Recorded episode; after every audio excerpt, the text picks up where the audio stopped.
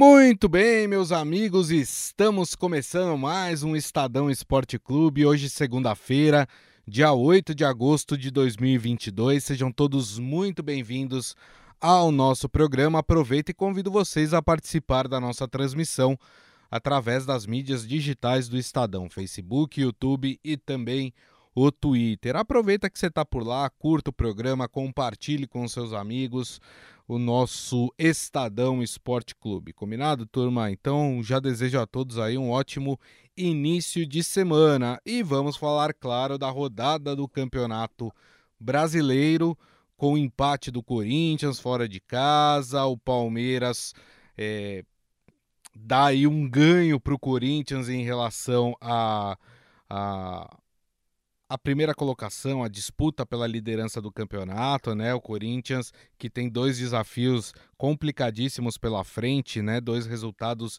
bem difíceis de reverter tanto na Libertadores como na Copa do Brasil, vai ficando para trás também no Campeonato Brasileiro. Vamos falar da derrota do São Paulo, hein? É mais uma derrota, mais um jogo sem ganhar do São Paulo em casa no Campeonato Brasileiro. E agora o São Paulo precisa começar a olhar lá para baixo da tabela, viu? Porque tá priorizando Sul-Americana, tá priorizando Copa do Brasil, não poderia ser diferente, tá nas fases mais agudas desses torneios, mas vai ficando para trás no Campeonato Brasileiro e aí precisa começar a se ligar, porque duas, três rodadas já podem levar o time aí para a zona do rebaixamento. Vamos falar também, claro, da vitória do líder Palmeiras, né? O Palmeiras mais líder do que nunca, vencendo mais um jogo, né? Facilmente venceu o Goiás em casa, né? Como eu disse, abriu seis pontos aí em relação ao Corinthians, que é o segundo colocado.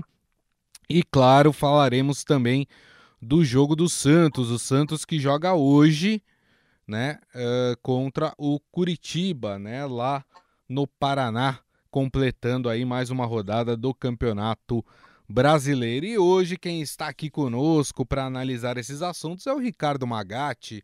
Tudo bem, Ricardo? Como vai? Tudo bem, Grisa? Boa tarde. Sempre, pra... Sempre um prazer estar aqui para falar de futebol, principalmente brasileirão, Libertadores. Temos Palmeiras, Corinthians, São Paulo enfim, muita coisa para falar. É isso aí. Já deixa eu dar uma boa tarde aqui pro Ivan Jorge Cury, que está com a gente. O Pedro Ramos aqui deve ser amigo do Ricardo, que ele mandou um boa tarde especial aí pro Ricardo. Falou boa tarde, Ricardo. É, rapaz. Pedrão trabalha com a gente na, na editoria, na redação, repórter também na, na, editoria de esportes. É isso aí. Seja bem-vindo aí, Pedro. Se tiver informação boa, pode trazer aí pra gente, viu? Que a gente dá aqui no programa. Bom, vamos começar falando então de campeonato brasileiro, né? Vou começar aqui pelos jogos de sábado, né? É, jogos de sábado, nós tivemos o empate do Corinthians com o Havaí. Na sexta-feira, Ricardo, eu e o Morelli, a gente estava discutindo qual que deveria ser a, a, a, posição do Corinthians em relação ao Campeonato Brasileiro, né?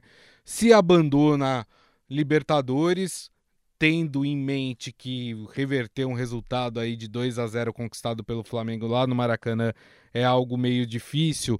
E o Corinthians está bem no Campeonato Brasileiro, é o vice-líder do campeonato, né? Então colocaria o seu time titular para jogar aí contra o Havaí tentando uma vitória, ou se pouparia alguns atletas pensando nesse jogo da Libertadores.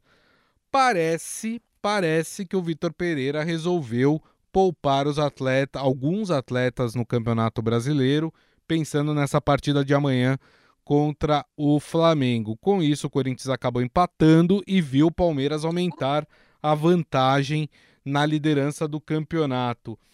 É, o, o, Corinthians, é, você vê o Corinthians com chance amanhã de conseguir é, virar o placar contra o, o Flamengo? O Corinthians não teria que talvez nessa rodada contra o Havaí ter priorizado o Campeonato Brasileiro?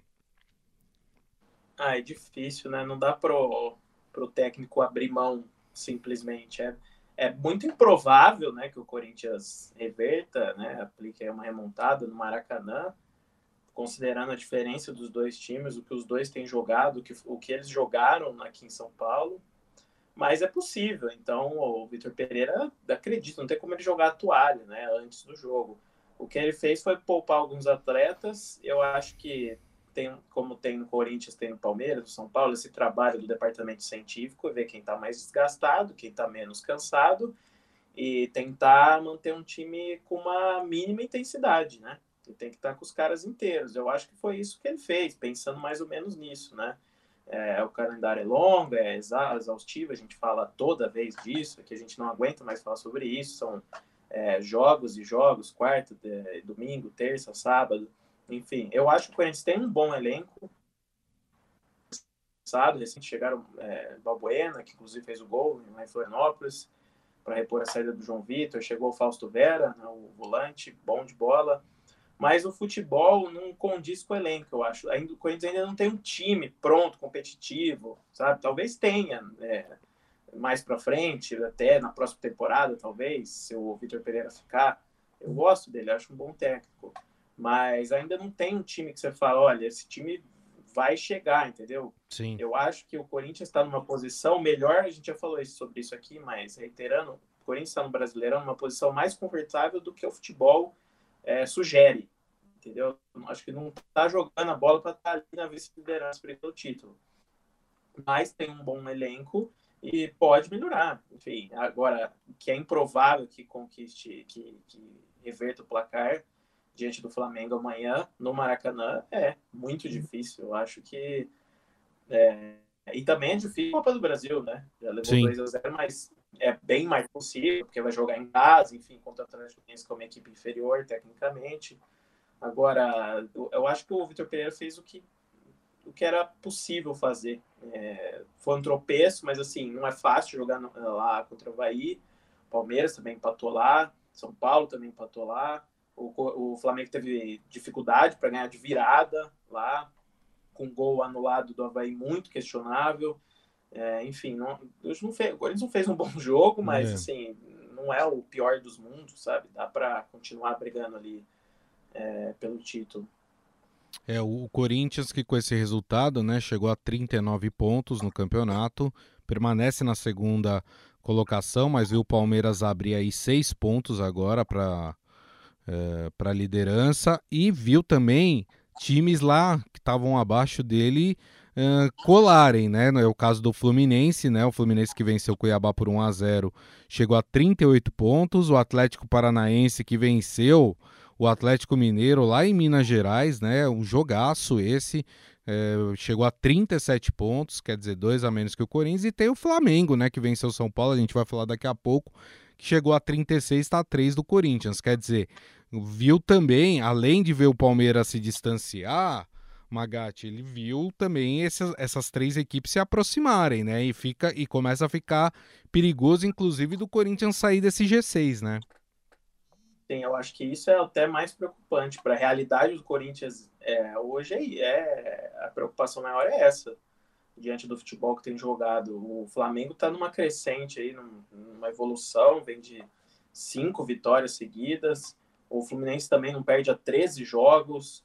É, o Atlético Paranense do Filipão conquistou uma virada no último lance ontem contra o Atlético Mineiro, uhum. que tá cambaleando, mas é o Atlético Mineiro lá, nunca é fácil ganhar lá. Enfim, então os concorrentes, inclusive os que estão abaixo do Corinthians, estão jogando mais bola que o Corinthians e estão é, mais perto do Corinthians agora, estão colando. Então é, é provável que na próxima rodada, se o Corinthians tropeçar, ele vai ser ultrapassado.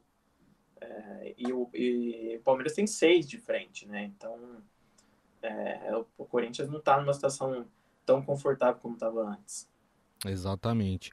O Maurício Gasparini está falando: não tenho dúvida nenhuma que o Verdão será mais uma vez campeão brasileiro. Time forte, joga fácil, tem um técnico que para mim é o melhor da atualidade.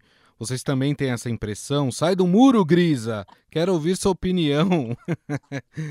Não, eu, eu acho que o Palmeiras é o grande favorito, né? O Palmeiras tem 45 pontos. Eu até acho que hoje o principal, talvez o principal adversário do Palmeiras vai ser o Flamengo, que cresceu muito de rendimento. Mas a diferença hoje do Palmeiras para o Flamengo é de 12 pontos, é isso? Pontos. 9 pontos, 9 pontos. 9 pontos. Nove pontos. São aí o Flamengo precisaria ir de três, quatro rodadas para poder ultrapassar o Palmeiras. Não é tão fácil pelo que vem jogando o Palmeiras, né? Não é impossível. Mas eu tenho a impressão, não sei se, se o, o Magatti tem essa impressão, que hoje talvez o Flamengo seja o principal adversário do Palmeiras pelo que vem jogando. Mas tem também, e aí eu queria abrir aqui um asterisco para o Fluminense. O Fluminense está jogando muita bola e tem uma diferença menor para o Palmeiras, né? É a diferença de sete pontos. Então, é, não sei, talvez esse Fluminense, se tiver fôlego, também pode complicar aí a vida, pode disputar o título, né, Magatti? Eu acho que é os três, são os três que vão brigar. É, não sei se até o fim, mas acho que está se desenhando para isso. É, o Flamengo, pelo tem, pela bola que tem jogado, pelo elenco que tem, né? o elenco foi mais reforçado ainda. E o Fluminense, pela bola que tem jogado, a gente não sabe se o trabalho do Diniz vai ser consistente em outros times, como foi no São Paulo, por exemplo, que abriu uma vantagem impressionante na liderança no, na edição de 2020 do Brasileirão e, e, perdeu, caiu. A gente não sabe se o Diniz vai conseguir manter essa consistência que ele não conseguiu em outros trabalhos. É, mas é um bom time, é um time que tem, é o, que tem a maior invencibilidade né, na, na temporada. É, junto com o Flamengo e o Palmeiras são os três principais candidatos. Agora, eu acho que o que vai definir o rumo do campeonato vão ser essas três próximas rodadas, não tenho dúvida, porque o Palmeiras pega o Corinthians, o Flamengo e o Fluminense. Então pega o segundo, o terceiro e o quarto, o quarto não, e o quinto. Entendeu? Então essas é, próximas três rodadas, para mim, acho que tá claro que vão definir o rumo do campeonato. A partir dali, a gente vai saber se vai embolar de uma vez ou se o Palmeiras vai, vai aumentar ainda mais a vantagem, né? Sim, verdade. O Isaías está falando aqui, saudações cruzeirenses, né? Tá feliz da vida, né? Cruzeiro tá liderando aí o, o a Série B, né? Tá muito, muito próximo aí de, de conseguir voltar à Série A do Campeonato Brasileiro depois de dois anos. Ele falou, após esse início desastroso do retorno do Cuca ao Atlético, tem atleticano com saudades do Turco Mohamed, é, que foi demitido mesmo com um aproveitamento acima de 70%, né? E o Adi Armando falando, o Cuca sempre começa tomando umas biabas nos times que ele treina, depois engrena, aguardemos para ver se é isso mesmo. É, não tá tendo vida fácil não, né? O, o Hulk até falou que, que o momento do Atlético Mineiro é vergonhoso, né? Enfim, é, por causa dos resultados maus, resultados que o Atlético vem colecionando, mais um nesse campeonato brasileiro, né? Na, na última rodada perdeu em casa para o Atlético Paranaense por 3 a 2 O Atlético, vocês perceberam que eu tirei o Atlético Mineiro dessa disputa por título, né? Eu acho que com é. essa com, com essa montanha russa que vive o Atlético Mineiro, né? Um desempenho muito ruim, muito aquém do que a gente imaginava do Atlético Mineiro, né, Magatti? É, acho que o Atlético hoje não dá pra gente colocar como um dos favoritos ao título do Campeonato Brasileiro e também não dá para a gente colocar o Atlético como favorito aí, ou pelo menos igualar o favoritismo com o Palmeiras na, na disputa no meio de semana pela Libertadores, né? É, no Brasileirão, muito improvável, muito difícil. O Atlético tinha que fazer um segundo turno perfeito, que não fez no primeiro. É, não vai acontecer. É muito difícil, é muito diferente do que aconteceu no São passado, 13 pontos do, do né? Palmeiras, né? né? É, teria que fazer 45 pontos ali é. mais, que é o 45 que é o que o Palmeiras tem hoje, né? Isso. é, é, muito, muito complicado. É muito mais possível na Libertadores, o confronto de quarta-feira das quartas de final. É, embora eu acho que o Palmeiras tenha um leve favoritismo por jogar em casa, por estar no momento melhor, é possível o Atlético vir aqui no Allianz Parque ganhar Sim. e levar até mesmo para os pênaltis e ganhar, porque nos pênaltis o Palmeiras tem uma dificuldade imensa, né? Enfim, é possível o Cuca fechar ali, fazer uma linha de três, amarrar o jogo e buscar jogar pelo empate e levar para os pênaltis. É possível, é possível o Atlético ganhar. Mas assim, eu acho que o Palmeiras tem um leve favoritismo, é, repetindo, pela bola que tem jogado e, e, pelo momento, né? É um time maduro, Sim. que sabe o que faz, enfim. Mas o confronto, a eliminatória está aberta, é diferente do Brasileirão, que é muito improvável que o Atlético consiga um emende uma sequência aí que, que ele deixe na, perto do, do Palmeiras, aí, né? brigando pela liderança. Perfeito. Eu vou até inverter a ordem das coisas. Eu falei que ia começar pelos jogos de sábado, mas já que a gente tá falando do Palmeiras, né? Falar rapidamente aqui dessa vitória do Palmeiras no Campeonato Brasileiro, né? Venceu o Goiás em casa por 3 a 0 Teve reclamação, é, o VAR mais uma vez, né?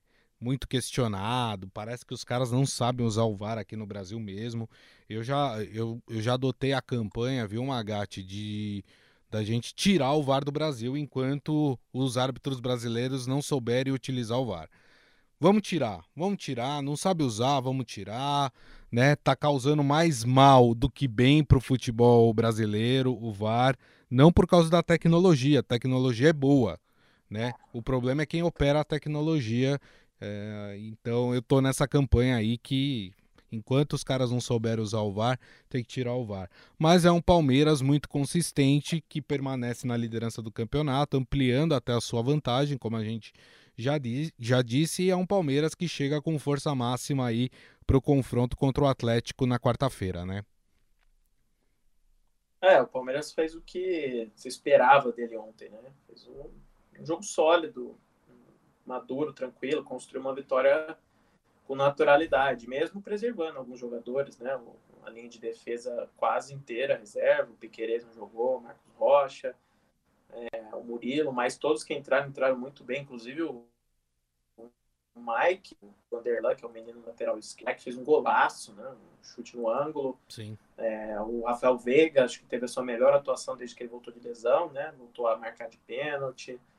É, o Dudu fez um bom jogo, o Gabriel Menino muito bem no lugar do Zé Rafael, depois o Zé Rafael entrou, é, o Danilo e o Scarpa entraram no segundo tempo também, o Flaco Lopes, o time inteiro jogou bem, muito bom. Acho que, acho que só o Wesley teve fora de sintonia ontem que perdeu três gols, inacreditável. Um deles quase embaixo do gol. Assim, o Wesley tem uma dificuldade imensa de finalizar. Sim. Mas eu, olha, sobre o VAR, eu não concordo com o pênalti também. Achei que não foi. Uhum. É, o cara tava tentando, o zagueiro ali, o Caetano, tava tentando eu estava no estádio, né? Então não consegui ver de primeiro, mas depois vi o lance. É, foi do outro lado do gol onde eu estava. É, eu olhei assim, o Caetano tenta tirar o braço. Exato. Né? Eu acho que não é pênalti. Mas uma série de outros é, lances como esse resultar em pênalti, né? Então, eu não sei. Eu já vi pênaltis piores, já vi pênaltis iguais. Uhum. Então, o problema é critério, é coerência. É, não tem, eles seguem a regra quando querem, não tem uma. Tem, tem muitos lances que são interpretativos, enfim. É, ontem eu achei que não foi pênalti, mas também não achei um escândalo, como já aconteceu em, em outros jogos. Por exemplo, contra o Ceará, né, que o árbitro deu um pênalti para o Palmeiras, para o Ceará, que não foi nada, e deixou de marcar um que foi. Né? Então, é, todo, toda rodada tem. É, os árbitros não são desonestos, eles são ruins, né? é. são incompetentes, boa parte deles. Acho que pouquíssimos se salvam ali. É, e ontem, assim, eu até gostei da arbitragem do Jean-Pierre, que é o sósia do Van Diesel. É, ele deixou o jogo correr, embora tenha invertido algumas falas no começo, mas deixou o jogo correr. Uhum. Só que ele teve esse lance controverso, né? Exato. Enfim, que...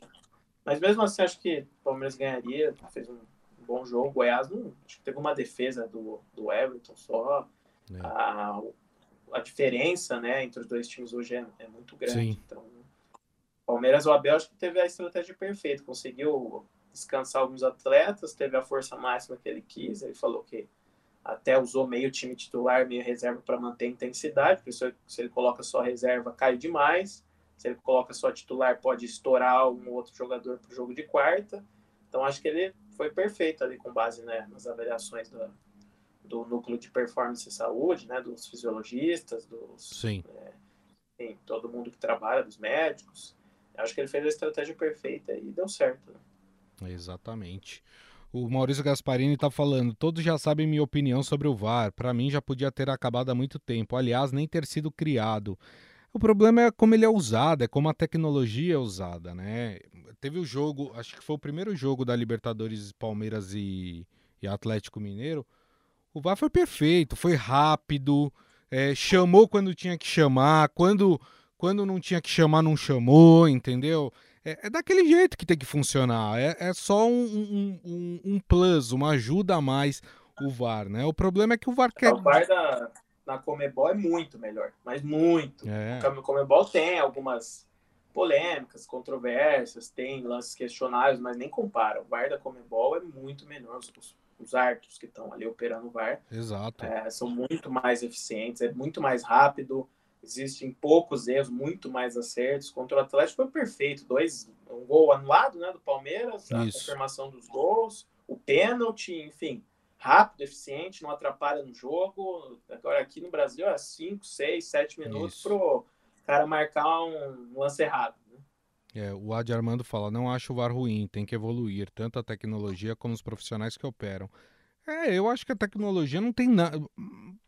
Claro, toda a tecnologia ela vai sendo aperfeiçoada com o passar do tempo, né? O VAR também vai sendo aperfeiçoado, claro.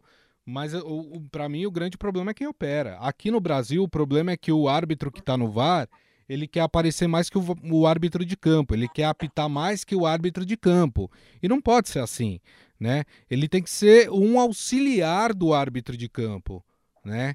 É, não pode querer interferir toda hora, enfim, mas isso é uma coisa que tem que se acertar aqui no Brasil, senão não dá certo, senão é melhor tirar, né? Se não sabem é, usar. É tão, é tão ruim que, assim, todos que estão lá admitem isso. E um sinal de que é ruim, que não tem dado certo, é que já tiveram várias trocas, inclusive na chefia de arbitragem. Agora está o Wilson CNM, né? Enfim, pode, é, eles estão tentando mudar. É fato que eles estão tentando fazer alguma coisa, mas isso é sinal de que não está certo, né? O, o Wilson CNM entrou agora já tendo que dar um monte de explicação. Os árbitros passaram, estou passando aí por uma intertemporada, né? A gente até fez matéria disso. Nosso colega Márcio Douzan lá no Rio de Janeiro uhum. acompanhou a intertemporada dos árbitros mas é muita é, muito papo, muita teoria e, na, e, nada muda, né? Continua Sim. mesmo. É, eu acho até que a tecnologia também, até hoje, não definiram a, a, tal da linha do impedimento. A gente já viu vários lances em que a linha do impedimento falhou. A, o mais claro deles, acho que o mais polêmico, o mais grave foi na, na é, nas quartas de final da, nas oitavas de final da Copa do Brasil, Palmeiras São Paulo, né? Que é simplesmente esqueceram de é. traçar a linha. Posso inacreditável. É uma piada, então, é uma piada. É, é o, o VAR, ele tá, os erros que estão acontecendo relacionados ao VAR, é, a arbitragem, estão tomando outro nível, outro patamar é. de gravidade, entendeu? A cada rodada a gente vê algo inacreditável que a gente achou que não fosse possível acontecer e que acontece. Enfim, a gente espera que melhore, né? Eu também sou partidário da continuidade do VAR. Eu acho que tem que continuar, mas tem que melhorar isso, sem dúvida. Perfeito. Bom, turma, vamos falar do São Paulo. São Paulo que jogou no sábado, né? E tomou uma piaba do, do Flamengo em casa. O São Paulo perdeu por 2 a 0 O Flamengo até surpreendentemente entrou ali com, com força máxima, né? Alguns dos seus. Não, o Flamengo é reserva. É, mas depois colocou, né? Gabigol, entrou a Rascaeta, né? Tô dizendo é. no, no, Surpreendentemente, tempo, porque eu achei que esses caras não iam nem jogar, né? Mas em determinado momento ali do jogo, o Dorival Júnior resolveu colocar o, alguns dos principais jogadores ali. O São Paulo acabou perdendo 2 a 0 mas lembra bem o, o Magatti. É, boa parte do jogo foi com o time reserva do Flamengo e o São Paulo estava perdendo para o time reserva do Flamengo. É bom que a gente também pontue isso. O São Paulo também entrou com um time alternativo, né? O São Paulo é, não entrou com força máxima, mas mostrou que o Flamengo hoje é muito superior ao time do São Paulo, né, Magatti? É, até acho que na questão de entrosamento e tal, embora o Dorival tenha chegado há pouco tempo, os caras se conhecem, né? O Flamengo joga fácil porque é muita qualidade, né? O time é muito bom, todos jogam muita bola ali. Tem um ou outro questionável ali, o Rodinei e tal, até ele jogou bem. Enfim, mas o Flamengo entrou só com o Santos de titular, né? O goleiro. Isso. E depois, e, e mesmo assim fez um. É, tava até dominando o São Paulo em parte do jogo. O menino que fez o gol, o Lázaro, jogou muito bem. O Vitor Hugo também, que é um outro moleque que veio da base, um meio-campista muito bom de bola. O Flamengo tem um elenco. É até, até bizarro, assim, tanta gente que o Flamengo contrata. Eu, eu como dirigente, talvez não, não atuasse assim, com a folha salarial gigantesca. É. Os caras, é que muita gente vai sair ano que vem, né? O Diego, é, o Rodinei, enfim, Isso. o ciclo tá acabando. Mas é, é um elenco grande, numeroso e muito bom. E, e, e mesmo quando estava jogando reserva, estava melhor. São Paulo teve chance, mas o, o Flamengo foi melhor, jogando fora de casa. Aí no fim, né, do meio para o fim, o Dorival colocou Rascaeta, colocou Everton Ribeiro, é, colocou o Gabigol. E, e, o Gabigol matou o jogo no, no último Isso. lance, ali no contra-ataque, que ele saiu sozinho em direção ao, ao gol ali Isso. e fez 2 a 0 O São Paulo jogou com um time alternativo também, mas alguns jogadores importantes jogaram. O Patrick jogou. Isso. É, a contratação lá, o Galopo Diego, jogou, né? Também. Galopo jogou é, Rafinha, Miranda. Miranda saiu com um problema, né? Um uhum. problema muscular ali. Depois entrou o Diego Costa, é, Pablo Maia, que é reserva, mas sempre entra. Enfim, é, o Calera entrou depois. Jogou com o São Paulo. O Rogério tentou dosar ali, né? Assim como o Abel fez e tal, mas não deu muito certo. É. A campanha do São Paulo no Campeonato Brasileiro é muito ruim, né? São Paulo tem cinco vitórias, 11 empates, né? É o ti... Ainda é o time que mais empatou. O Ceará tá chegando pertinho do São Paulo, tá com 10 empates o Ceará, mas o São Paulo ainda é o time que mais empatou no campeonato. E cinco derrotas, tem 26 pontos. E olha só, o Fortaleza, que é o primeiro time na zona do rebaixamento, tem 21, ou seja, o São Paulo tá 5 pontos da zona do rebaixamento. E está a oito pontos do G6, ou seja, ele está mais perto hoje do rebaixamento do que lá da turma que, que classifica para Libertadores. É uma preocupação, não é, o Magatti?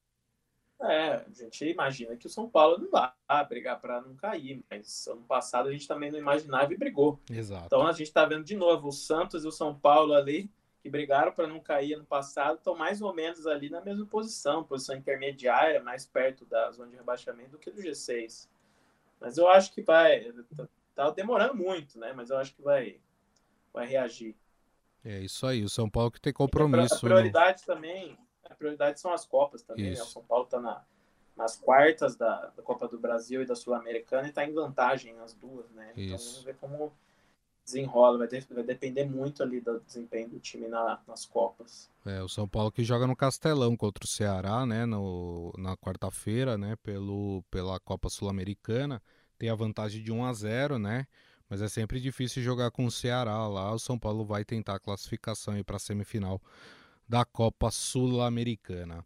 Bom, para fechar o programa hoje, vamos falar do Santos, né? O Santos que joga hoje pelo Campeonato Brasileiro, fechando essa 21 primeira rodada do campeonato. O Santos é, está em Curitiba né, para enfrentar o Cuxa. O Curitiba, é, jogo que acontece às 8 horas da noite. O Santos que deve ir a campo com João Paulo no gol, Maicon e Eduardo Bauerman na zaga, Felipe Jonathan e Madison nas laterais. Meio de campo, Rodrigo Fernandes, Vinícius Anocelo e Carlos Sanches. E na frente, Lucas Braga, Marcos Leonardo e Lucas Barbosa, aí os garotos do Peixe tentando uma vitória fora de casa contra o Curitiba. Claro, não é fácil jogar contra o Curitiba lá, mas o Santos está pegando uma equipe que está abaixo dele na tabela, né? O Santos está em décimo com 27, pega o Curitiba que é o décimo quinto com 22 pontos. Dá para imaginar que o Santos, que parece que está com um espírito diferente com a chegada do Lisca, pode vencer essa partida contra o Curitiba, Magatti? Dá, claro. É, o Santos ainda está buscando se encontrar, né? Mas fez um bom jogo, jogo passado contra o Fluminense. Uhum. Embora tenha tomado a virada, foi buscar o um empate depois. É, dá, dá. O Santos tem que dar uma deslanchada aí, só sobrou o brasileiro, né? Caiu na Copa do Brasil, no Sul-Americano, foi um vexame, foi uma vergonha cair da maneira que caiu para um time muito inferior. Isso. É, mas acho que sim, é possível. Eu acho que eu acho mais provável o empate, viu? Pelo que os dois têm jogado, o empate. O sim. Curitiba e o Santos. Mas é possível, sim. Muitos times já ganharam lá. O Curitiba é, tá, tem feito uma campanha ruim como visitante como né, anfitrião, mas Sim. o Santos também tem feito uma campanha ruim como visitante. Né? Verdade. Né? Tem que melhorar esse aproveitamento. E busca a primeira vitória ali com o Lisca, né? Exato.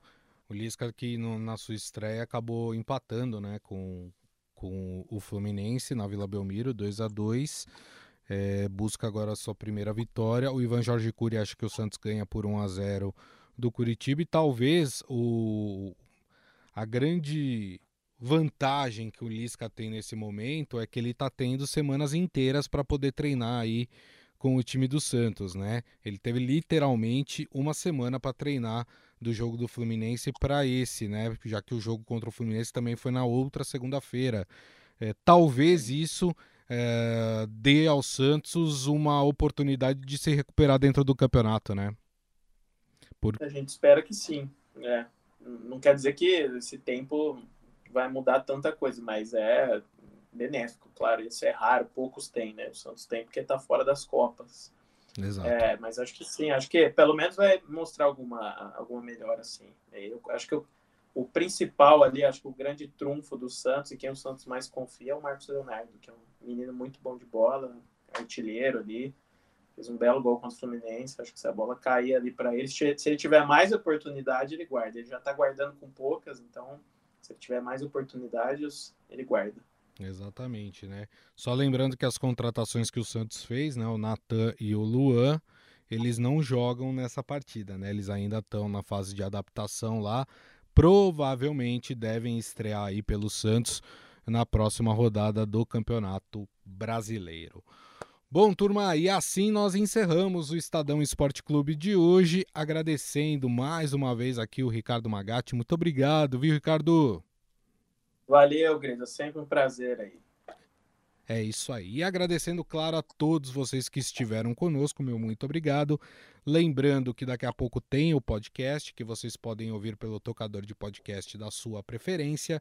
E amanhã, uma da tarde, estaremos de volta nas mídias digitais do Estadão com a live do Estadão Esporte Clube no Twitter, no Facebook e também no YouTube. Então, turma, desejo a todos vocês uma excelente segunda-feira, um ótimo início de semana e uma ótima semana, claro, e nos vemos amanhã. Grande abraço a todos. Tchau. Valeu.